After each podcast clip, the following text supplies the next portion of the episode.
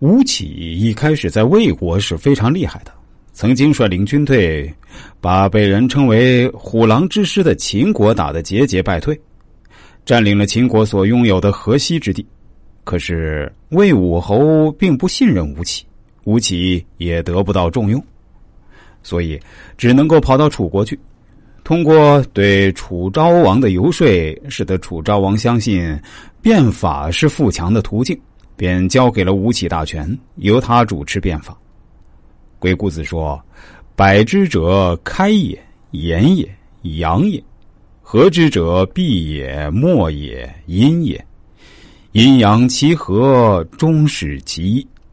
百就是打开说话，本质上是属于阳的；合就是关闭沉默，本质上是属于阴。而百合的原则就是调整阴阳，达到操控的目的。很多人认为，两个人在沟通的过程中，如果出现了冷场，是非常尴尬的局面。但是在鬼谷子看来，沉默冷场也是一种手段。故意人为制造冷场，是可以挑动对方内心情绪，对方就会很紧张的思考接下来该说些什么。一旦出现了紧张，心神乱了。那么，有些真实意图也会随之暴露出来。阴阳其和，也就是说，该提升阳的一面，就得提升阳的一面；该提升阴的一面，就得提升阴的一面。故言长生、安乐、富贵、尊荣、显明、爱好、财力、得意、喜欲为阳，曰始。故言死亡、忧患。贫贱、苦辱、损气、亡利、失意、有害、行路、诸罚为阴，曰中。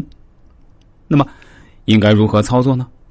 这句经文就讲了，非常重要，大家一定要记住：长生、安乐、富贵、尊荣、显明、爱好、财力、得意、喜欲，这些都是积极向上的，也就是属于阳的话。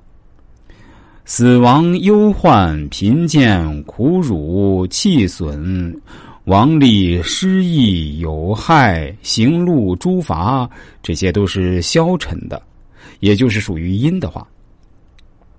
首先，第一步，我方要对对方有一个了解，先通过摆来打开对方的内心，了解对方的内心究竟在想些什么。如果他的一些想法不符合我方的利益，就要通过和来终结掉他不恰当的想法。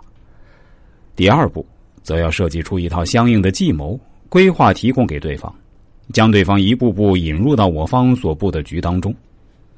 第三步，在这个过程中，如果发现对方有好的想法，那么就通过语言提升对方阳的一面，让他对整件事情充满信心。